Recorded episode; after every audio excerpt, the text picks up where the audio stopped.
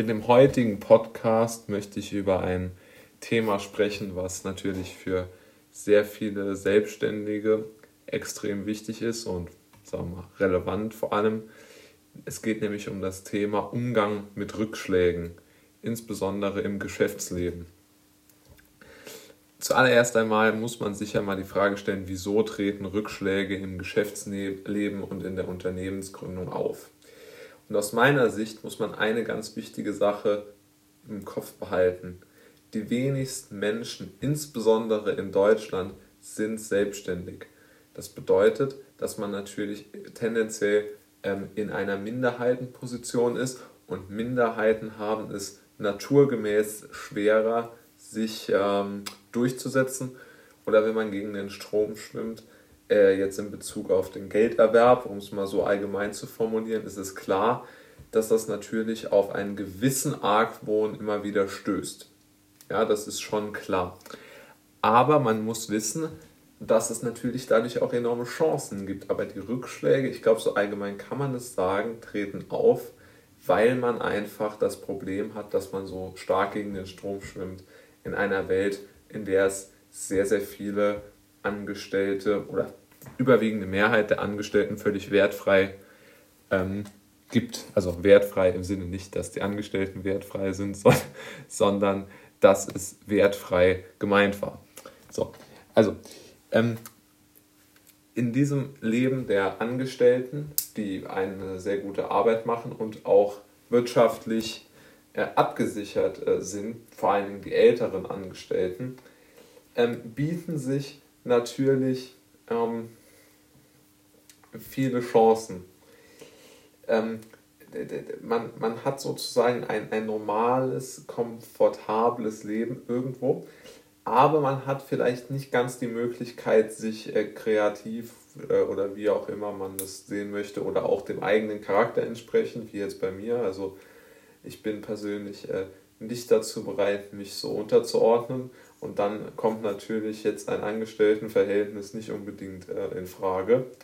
Und deshalb möchte ich ähm, halt nicht angestellt sein und muss halt, oder was heißt muss, möchte in die Selbstständigkeit und deshalb ähm, bin ich natürlich viel, viel eher auf Rückschläge vorbereitet, beziehungsweise muss mich viel, viel mehr auf Rückschläge vorbereiten, als jetzt jemand, der im äh, sicheren Staatsdienst ist oder jemand, der ähm, ja, irgendwo macht, äh, was ihm gerade so oder wo, wo, wo, halt einfach ein, ein sicherer, bei einem Großkonzern oder ähnlichem abgesicherten, sehr langfristigen Vertrag hat.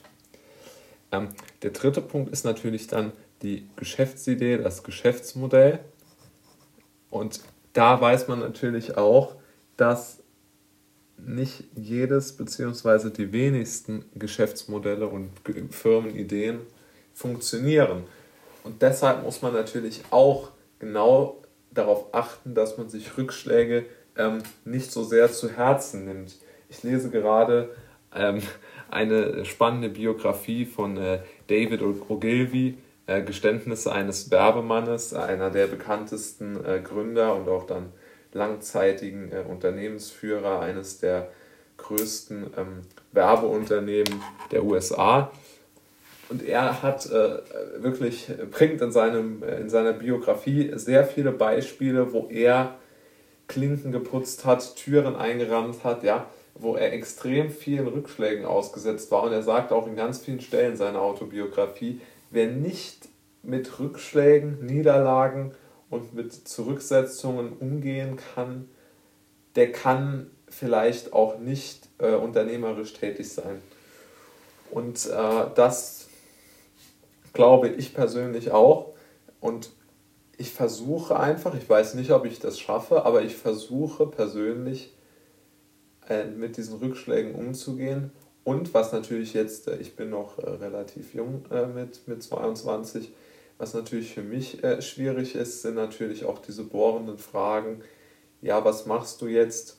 Und ähm, ja, äh, dann, dann sage ich halt immer, ja, ich probiere das und das Geschäftsmodell aus. Jetzt äh, früher mal äh, Autohandel, dann hatte ich mal kurzzeitig mal äh, Immobilien äh, versucht und jetzt natürlich meine wo ich versuche, im, im, Medienbereich Fuß zu fassen.